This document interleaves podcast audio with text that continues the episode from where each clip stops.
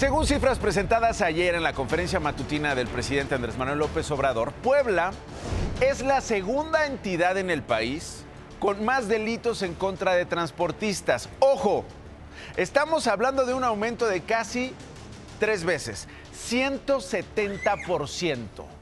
¿Cómo asaltan? ¿Cómo roban? ¿Cómo la pasan nuestros colegas transportistas? Mire.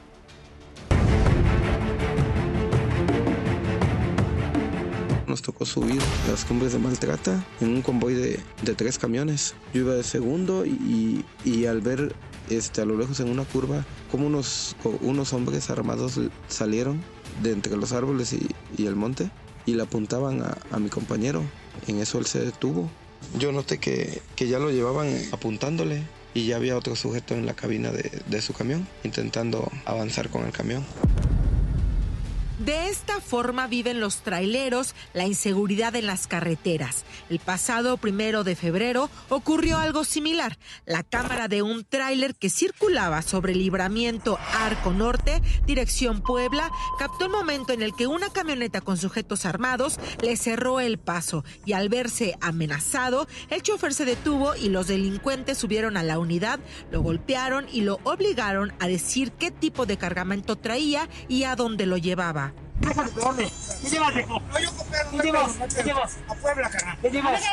Al responder que el camión iba custodiado, los delincuentes huyeron. Estas imágenes son muestra del modus operandi que los grupos delictivos han adoptado en las autopistas. Cuando concretan el asalto, se llevan la mercancía a bodegas.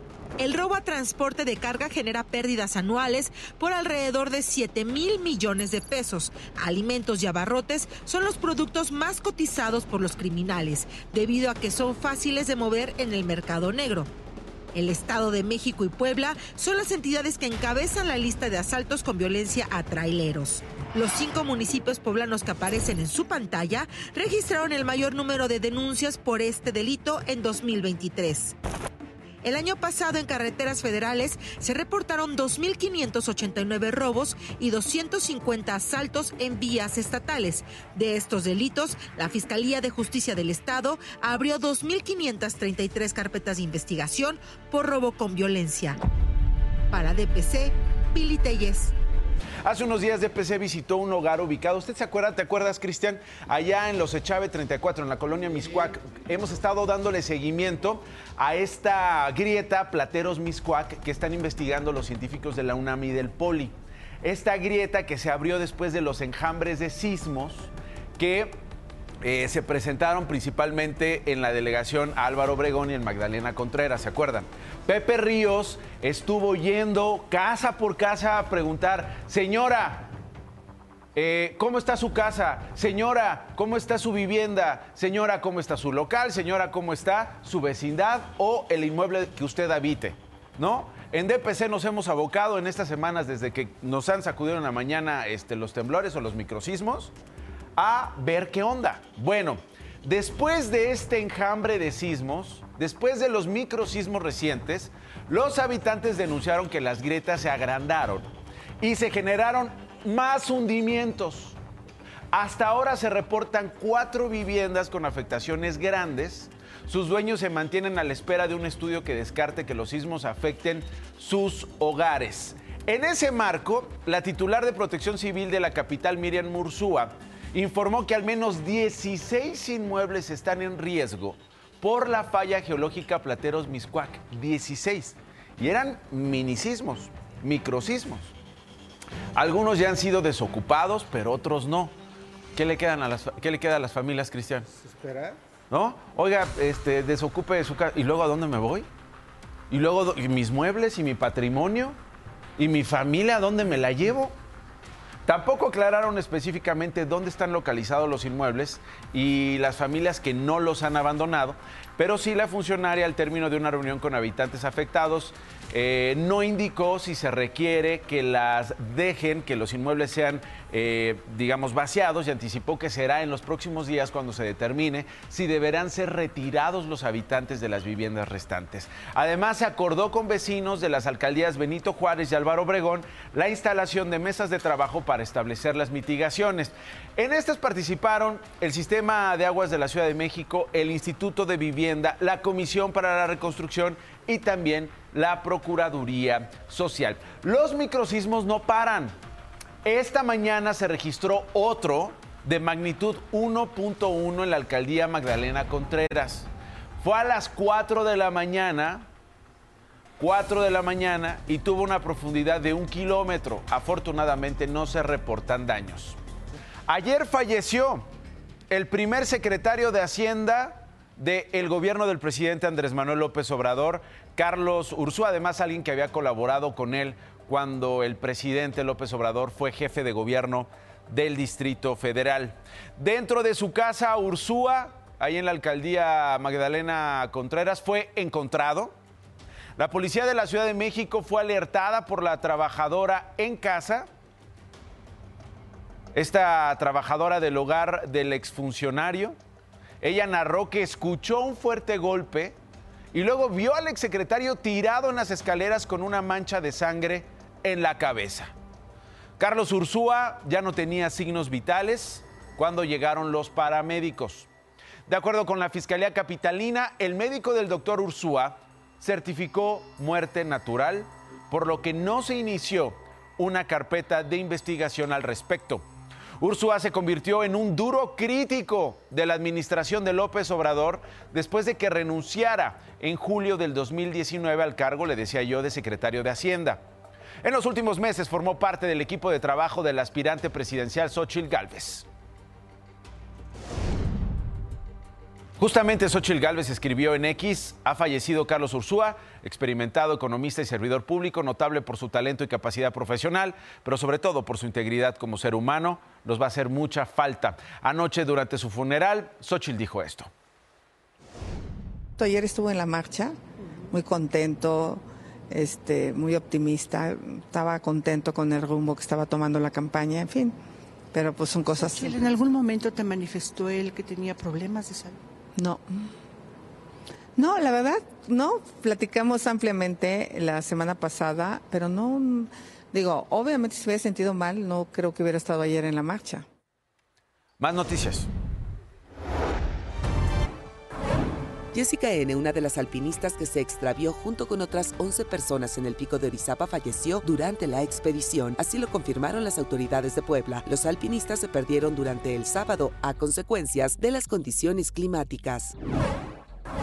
Con la publicación en la Gaceta Oficial de la Ciudad de México entraron en vigor las nuevas disposiciones conocidas como Ley Malena. Las modificaciones contemplan castigar con prisión los ataques con ácido realizados en la capital del país.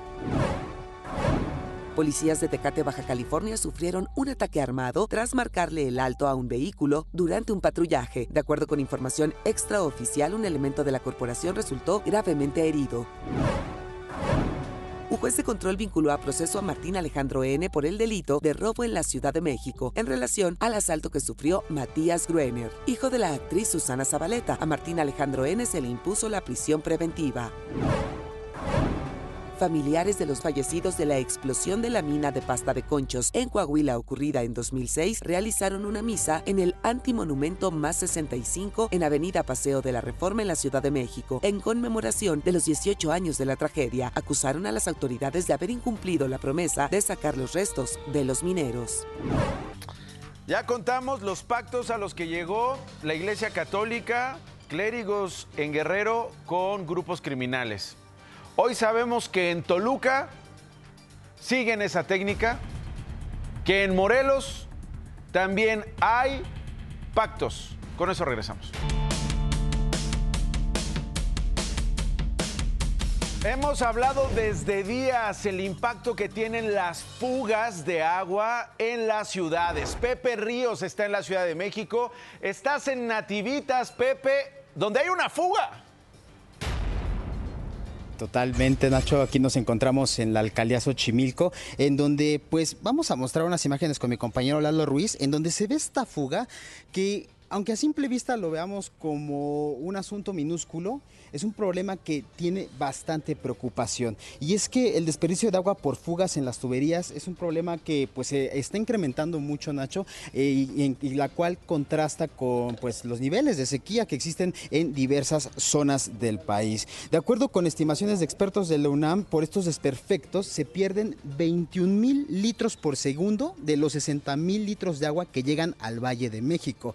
Y de acuerdo con datos que obtuvimos en DPC, de, basados en el sistema de aguas de la Ciudad de México, de 2017 a 2023 se atendieron 75 mil 832 fugas de agua potable, que representan el 30% de la distribución que pues llega a la capital. Imagínate, ese 30% de agua a quien ahorita no le vendría bien, sobre todo pues recordemos que en la semana pasada pues estuvimos ahí en Ecatepec donde pues ya quisieran estos vecinos llenar algunas cubetas con esta agua que se está desperdiciando y la cual pues los vecinos de la zona de Nativitas nos denuncian que ya llevan dos meses de desperfectos y que hasta el momento pues como se observan en las imágenes pues solamente se ha creado pues un acordonamiento, sin embargo pues esta fuga sigue. Vamos a mostrarles aquí a mis compañeros eh, pues cómo es que es un agua limpia, es un agua clara la que se está desperdiciando e irónicamente cae directamente al drenaje y no cae pues de menos a la zona de los canales de Nativitas de Xochimilco. Las alcaldías que representan más afectaciones sobre esto, Nacho Auditorio, pues es la Gustavo Amadero, la alcaldía Cuauhtémoc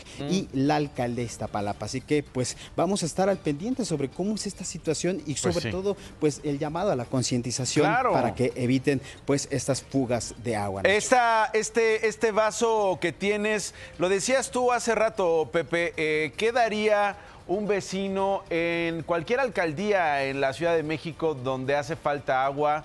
eh, en el Estado de México, en otros estados, ¿qué daría por llenar una cubeta con esa agua que tú tienes y que se está desperdiciando ahí en Nativitas, Pepe? Es correcto, sobre todo directamente cae al sistema de drenaje donde pues lamentablemente ya se, se desperdicia toda esta agua, toda esta agua limpia, clara y la cual pues como, como les comentaba pues hasta ahora no se tiene atención por parte de la alcaldía Xochimilco. Sí. Así que vamos a estar a las esperas de la respuesta dirán- de esta situación, Nacho. Muchos dirán, ay, es una fuguita, es un chorrito. Súmale cuántas hay activas a esta hora de la mañana. Y súmale cuántos Hasta litros cada una de estas fuguitas. Mire esta toma aérea de nuestra, nuestra colega, de nuestro colega Eduardo Ruiz. De cómo se ve esta fuguita. Multiplíquela por las fugas que hay ahora en la Ciudad de México, que hay ahora en varias partes de la República Mexicana. Y esa es el agua. Hasta 30%, hay estimaciones que hablan de 45% de lo, que, eh, de lo que es el total de la entrega de agua que se fuga. De 30 a 45% del agua desperdiciada. Con la crisis en la que estamos y la necesidad que tenemos. Bueno, Pepe, te agradezco muchísimo este reporte. En estos días justamente le hemos dado seguimiento al nivel de las tres presas que conforman el sistema Cutzamala. Hemos estado hablando de algunas lluvias, hemos estado hablando de condiciones meteorológicas que Ojalá y ayuden a que estas presas suban sus niveles. Son sistemas que abastecen de agua al Valle de México. El reporte es de los días 18 y 19 de febrero. Villa Victoria en el Estado de México está al 30%. La presa El Bosque en Michoacán, 59%.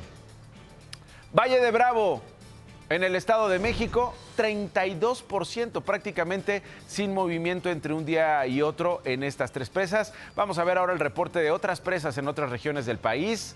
Son datos también del 18 y del 19 de febrero. Comenzamos con la presa Cuauhtémoc. Mire, bajó 1% allá en Sonora. Una- registró una ligera pérdida de 1%. La presa El Infiernillo en Michoacán se mantiene en 68%. La Necaxa en Puebla incrementó 5%, mire, de 86 a 91% seguramente por las condiciones meteorológicas de las últimas horas. Para hoy se esperan lluvias fuertes en Baja California, mientras que en el sur del país se presentarán lluvias aisladas en Veracruz, Oaxaca, Chiapas y Tabasco. Ayer así amaneció Jalapa, mire, después de las precipitaciones del fin de semana y el frío intenso provocado por este Frente Frío número 35 Es la zona conocida como el Dique, uno de los barrios más populares de la capital veracruzana. Se puede apreciar nublado y con una ligera neblina. Tabasco. Ahí se reportó la colisión de cuatro autos debido al exceso de velocidad y el pavimento mojado en la carretera principal de la ranchería Saloya en Nacajuca. Afortunadamente no hubo lesionados. También por las lluvias de las últimas horas hubo afectaciones al suministro de energía eléctrica en diversas colonias de la capital de Tabasco, de Villahermosa. Me voy con Ricardo Camarena, es mi colega periodista, está en Jalisco. Ricardo, adelante. Nacho, muy buenos días. Hablando precisamente de condiciones meteorológicas, se ha registrado durante los días eh, más recientes, un descenso generalizado en la temperatura en el área metropolitana de Guadalajara. Esto ha cobrado la vida ya de cuatro personas. Los casos más recientes corresponden a dos registrados este fin de semana, personas en situación de calle que viven, que duermen a la intemperie y que lamentablemente no soportan las bajas temperaturas. Con estos dos decesos más recientes registrados en la capital jalisciense, suman ya ocho las personas que han perdido la vida durante la actual temporada invernal a consecuencia del descenso en los termómetros. Para los próximos días se espera un ligero incremento en las temperaturas que ojalá en algo ayude a reducir el riesgo que corren estas personas en una pues verdadera situación de vulnerabilidad.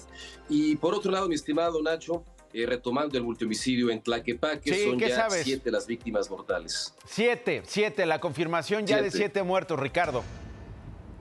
Así es, solamente sobrevive una persona, una adolescente de apenas 14 años, la única sobreviviente de esta masacre registrada precisamente este fin de semana.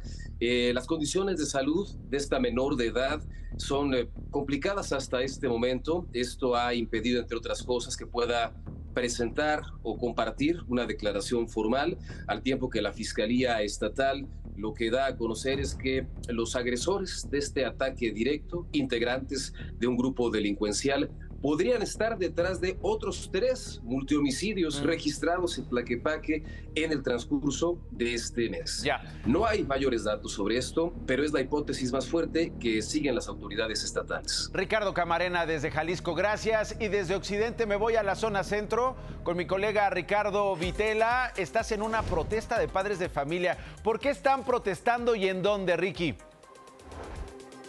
Gracias, Nacho. Un gusto saludarte. Buenos días. Exactamente en la escuela primaria Pensador Mexicano, aquí en la calle de Jaime Torres Bodet, en la colonia Santa María de la Ribera. Es que hay un conflicto eh, en, esta escuela y eh, los perjudicados, pues prácticamente y desafortunadamente son los pequeñines. Pero aquí tenemos a un papá que nos va a explicar cuál es el problema que está sucediendo en esta escuela primaria. Si nos puede explicar brevemente, estamos con Nacho Lozano en De Pisa Corre, en vivo y en directo en Canal 3. ¿Qué es lo que está pasando? ¿Por qué no entraban los niños a la escuela? ¿Por qué se estaba haciendo aquí, vaya la expresión, un argüende aquí afuera de la, escuela primaria? Ok, buen día. Mira, la situación es que un pequeño grupo de padres, para ser exactos cinco o seis padres más o menos, quieren cerrar la escuela. La, cierran la escuela argumentando que tienen problemas con la directora. Cuando la directora que llegó a esta escuela ha hecho modificaciones. Se hizo una reestructuración de toda la escuela, se modificó por seguridad de los niños y más sin embargo eh, miembros de la escuela, como son maestros y la conserje, tienen problemas con ella ya que son intereses personales, ¿no? Como cual, como que la conserje pues, tiene familiares viviendo dentro de la escuela, un tema que estamos tratando la mesa de, padres de familia para que retiene y solamente se quede como conserje y cumpla con sus funciones. ¿Ya le dieron conocimiento de esa situación a la Secretaría de Educación Pública? Es correcto, estamos haciendo documentos ya para ingresarlos, ya habíamos platicado con la directora. Es un pequeño grupo que desde que inició este ciclo escolar están en contra. ¿Por qué? Era la mesa directiva que estaba anteriormente.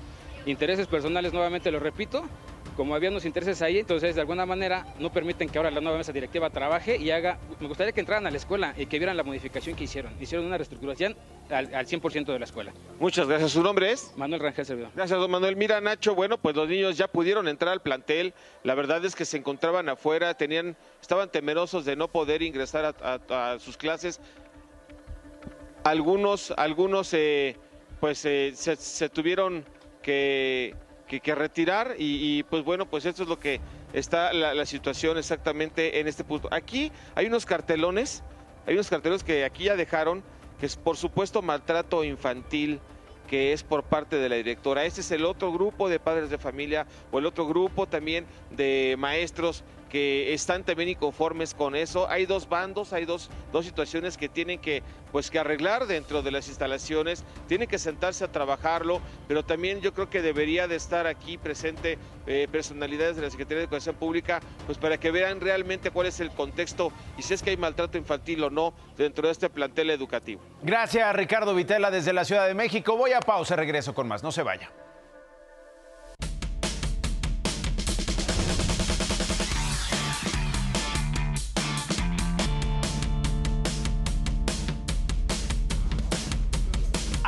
Famoso crees que te pareces? Es a Gil Fonseca. Así es, mi buena, hecho puras personalidades. Por eso Patricia nos va a decir a qué famosa te pareces. Yo me parezco a María Félix. Ay, muy acá. A ver, una frasecita. Una frase sería, el dinero no da la felicidad, pero es mejor llorar en un Ferrari. A Roberto Palazuelos. ¿Y por qué no hablas oseo? a- No sé. A Lucila. a Lucila. No me acuerdo su otro nombrecito, pero me dicen que ella. Papuchos. Entonces era Lucila Mariscal. Ajá, sí, ella. ¿Y cuántos papuchos tienes? Demasiados. ¿ah? Amigo, ¿a qué famoso te han dicho que te pareces? ¿Famoso? No, ninguno, amigo. ¿Cómo crees? Con esta cara, ¿a quién crees que me voy a parecer yo? Sí, pero el que es lindo es lindo, ¿no? Claro, el que es lindo es lindo, ¿no, papá? Pues algunos me han dicho que me parezco a Erasmo Cantarín, pero. ¿Y también cantas? Por tu maldito. No, perdón, perdón. Niurka. Ah, por las uñas. Ah, por las uñas, sí. A Paquita la del barrio, pero sin lentes. Rata inmunda. Rata inmunda, rata de dos patas. mantequilla. Ah, ¿Del cine de oro? Sí. Entonces, ni hablar, mujer. Traes puñal. Amiga, ¿a qué famosa te han dicho que te pareces? A Carol G. Cuando tenía bracket. Cuando era muy jovencita ella. Y me opero un poquito de aquí, acá. A Garfield. ¿A poco sí? Sí, por Dragona y Dormilona. Yo creo que todos tenemos algo de Garfield. Sí, ¿verdad? Pues cuando tenía el cabello oscuro me dijeron que a Demi Lovato, pero ¿Y ahora de güera? ahora de güera a la chica dorada. Entonces cantas mío. Ese hombre, sí. Qué bonito cantas, ¿eh? Nacho, regresamos al foro de Pisa. Y corre. Muchísimas gracias, Ajid. Oiga, novedades. El Consejo General del Instituto Nacional Electoral ya aprobó el formato para el segundo debate presidencial, señoras y señores. Van a ser puros pastelazos, se van a agarrar a trancazos, van a repartir guantes, eh, va a haber pica pica y van a sortear el pica pica. Este, al que le toque, ese empieza a hablar y, este, y el que aguanta el pica pica es el... creo- parece que el moderador va a ser Alfredo Adame. ¿Así? Va a ser el moderador Alfredo Adame. No, no es cierto. Ya es serio. Y Carlos Trejo, por, digamos, para que aquello esté equilibrado. ¿No? Y que haya credibilidad, ¿no? Que haya credibilidad en el debate, para que no se ande este, creyendo que pues, este, en México la democracia está eh, desprestigiada. ño, ño, ño, ño, ño. A ver, no, ya en serio. A partir de hoy, van a comenzar a recorrer el país para grabar 10 preguntas que serán consideradas eh, para plantearlas a los candidatos o a les candidates, en este caso 2 y 1, hasta donde eh, se tiene registrado, es decir, Claudia Sheinbaum, Xochil Gálvez y Jorge Álvarez Maínez. Trabajadores de comunicación social del instituto irán a las plazas públicas de los 32 estados y de dos ciudades en los Estados Unidos. Así que atención, Dallas, ¿a ti que te gusta ir a Dallas, Rodrigo? Atención, Dallas y Los Ángeles. Dallas en Texas y Los Ángeles en Michoacán, dice Rodrigo. Los Ángeles en California. Para recabar las preguntas de la gente, se van a reunir, insisto, en estas plazas públicas. Obviamente, no se dieron a conocer más detalles, pues para evitar que haya una movilización de personas en dichas plazas. Y imagínate, igual, eh, nada más se dice Dallas y Los Ángeles, igual y termina siendo Seattle y Nueva York, ¿no? Pero pues nada más para destantear y que no haya movilizaciones. Así dice el Instituto Nacional Electoral, se busca garantizar la espontaneidad y la representación en la grabación de las preguntas. 10 preguntas que se graban en estas eh, ciudades en México y dos en los Estados Unidos para hacérselas a los candidatos. ¿Para qué, ¿Para qué generan tanta este, paramaya y tanta logística si al final los candidatos responden lo que se les pegue la gana? Oye, ¿cuánto dinero tienes en el banco? México va a cambiar porque México necesita una mujer presidenta. Oiga, ¿tiene usted nexos con los malosos? México va a cambiar porque los jóvenes ahora vamos a gobernar.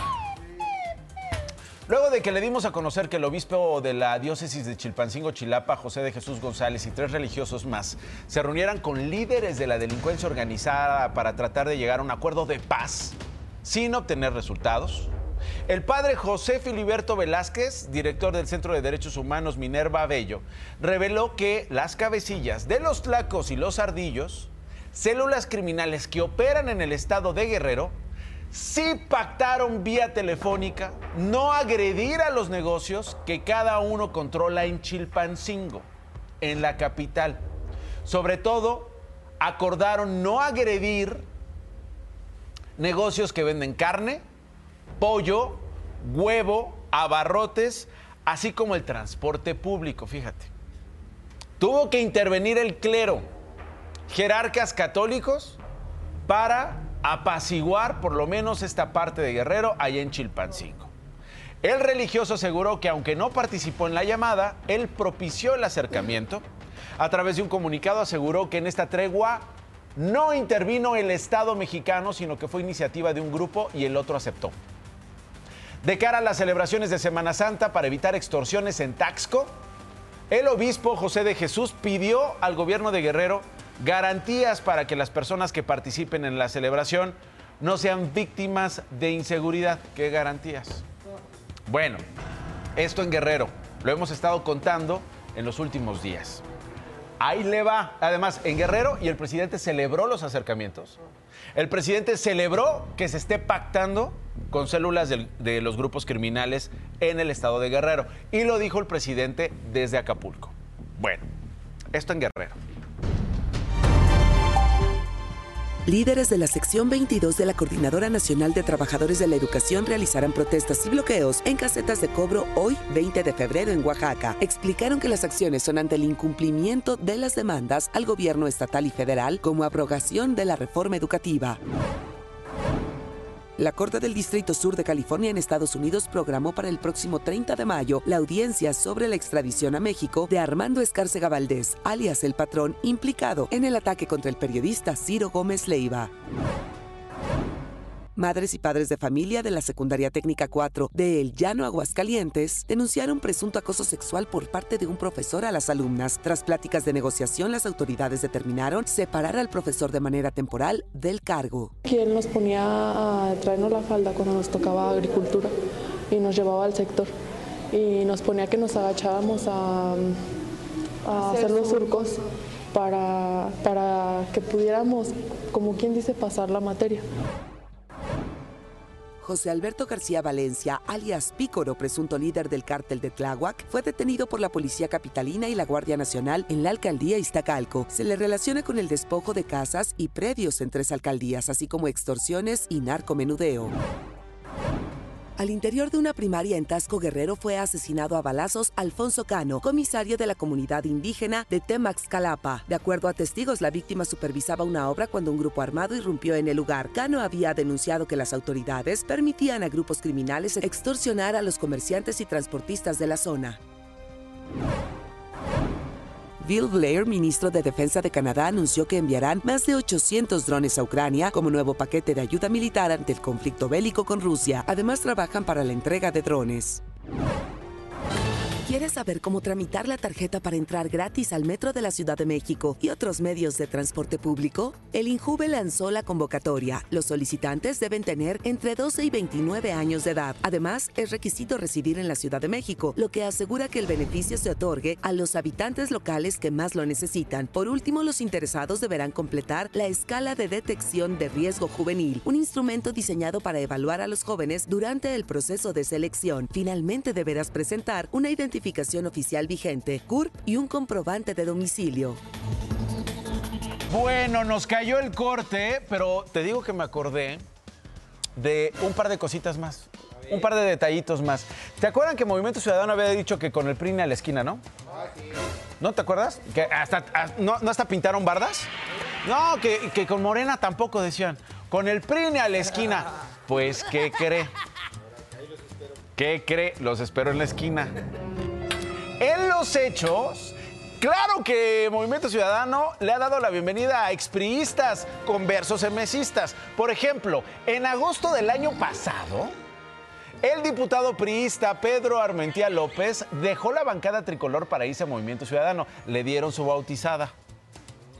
Lo, le dieron la, eh, eh, lo exorcizaron y le dieron la bienvenida en MC.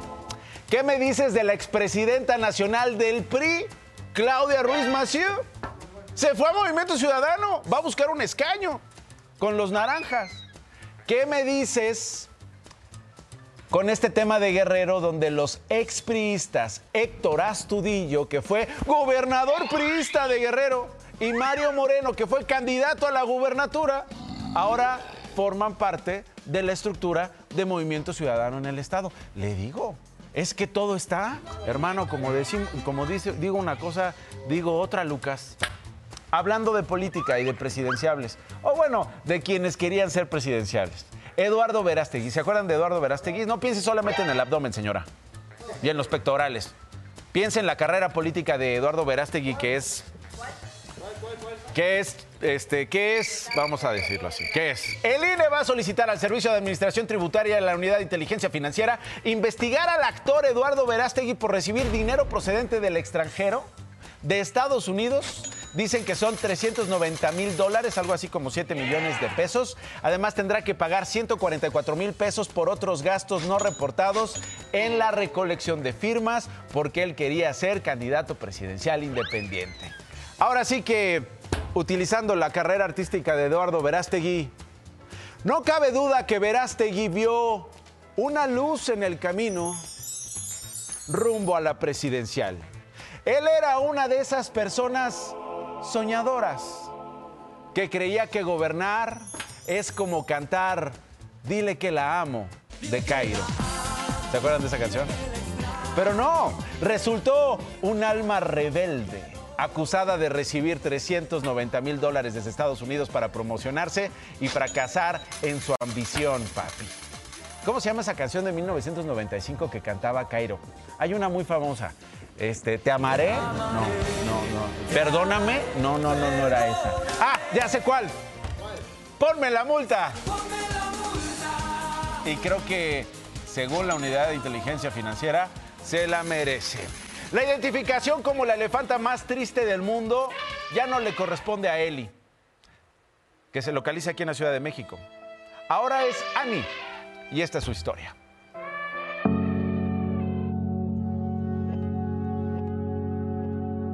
Vive rodeada de campers porque evidentemente la fuerza de un elefante es incontrolable.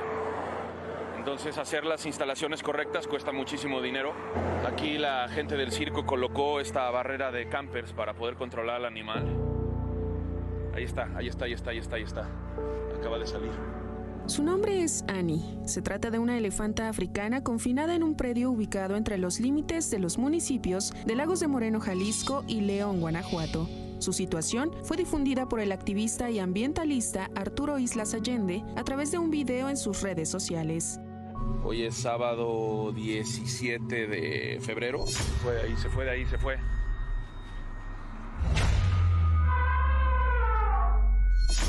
Sí, va a tapar para que no se vea el elefante. Es importante conservar esta especie que está en gravísimo peligro de extinción. Arturo Islas mencionó que la elefanta permanece en el sitio desde que se promulgó la ley que prohibió el uso de animales silvestres en los espectáculos de los circos en México. Y desde entonces, Annie ha quedado en el olvido. Desde que se implementó la ley de los circos, ese animal sigue ahí. Se los estoy diciendo con toda franqueza. Así es como México trata a sus animales. Así es como México tiene a un elefante hoy, después de muchos años que nadie lo ha volteado a ver. Además, hizo hincapié en que la elefanta debe ser trasladada a un sitio donde pueda convivir con otros animales de su especie, ya que en su naturaleza está el vivir en manada. Por eso es que exijo a las autoridades mexicanas que si se hace el traslado, se haga al lugar correcto, en donde haya otros elefantes africanos. Está el zoológico de Guadalajara, está African Safari nuevamente y los Camacho, que son unos chingonazos. Está también eh, el zoológico de León, que hoy tiene una hembra que está sola, puede hacer pareja y está muy cerca. Pero necesitamos ponernos las pilas. Arturo Islas Allende hizo un llamado a la secretaria de Medio Ambiente, María Luisa Albores, y a la Procuradora Federal de Protección al Ambiente, Blanca Alicia Mendoza, a tomar cartas en el asunto para el bienestar de la elefanta. Annie era la estrella más aplaudida en un famoso circo. Hoy es una elefanta solitaria y con apariencia desoladora, encerrada en medio de casas rodantes. Para imagen, Brenda Salas. Fueron identificadas las víctimas del accidente ocurrido en la carretera Playa del Carmen Tulum en Quintana Roo. Según los primeros reportes, la camioneta en la que viajaban los turistas de origen argentino derrapó por lo mojado del pavimento y por el aparente exceso de velocidad. Los únicos dos sobrevivientes siguen hospitalizados. Estamos en este proceso de recabar el dictamen correspondiente para saber las causas del accidente. Eh, de, de, entrada te puedo comentar que las condiciones climatológicas eh, que prevalecían en la hora del accidente fue que perdió el control la conductora eh, del vehículo. Cinco funcionarios de la Fiscalía de Veracruz y el titular de la Fiscalía Especializada en Investigación de Delitos de Violencia contra la Familia, Mujeres, Niñas y Niños y Trata de Personas fueron detenidos por el delito de incumplimiento de un deber legal. El titular de la Fiscalía Regional de Justicia tendría también una orden de aprehensión por el presunto delito de evasión de la justicia. Habitantes de Yera, Tamaulipas, se manifestaron en un parque eólico de la empresa francesa Engie, a quienes exigieron cuentas por la venta de energía limpia. Los inconformes que reciben un pago trimestral de un 3% de las ganancias netas explicaron que la empresa no les ha mostrado la cantidad que se ha subido a la red. Autoridades buscan a Alexander N., acusado por el delito de allanamiento de morada. Escapó de su celda en la estación de policías en Monterrey, Nuevo León. El reporte indica que el sujeto pidió permiso para ir al baño y nunca regresó. Jesús Sesma Suárez, secretario general del Partido Verde Ecologista de México en la Ciudad de México, hizo un exhorto a los capitalinos para que adopten medidas proactivas para contrarrestar el cambio climático y sus impactos económicos, como el cuidado de áreas verdes, la preservación del agua, la gestión adecuada de residuos y el uso de bicicletas. Mediante un mensaje en redes sociales, la viuda del opositor ruso Alexei Navalny acusó directamente al presidente Vladimir Putin de matar a su marido, que de acuerdo a los informes murió después de un paseo en la prisión del Ártico, donde estaba recluido. Ya conoce las noticias, se queda con Sale el Sol. Buen día.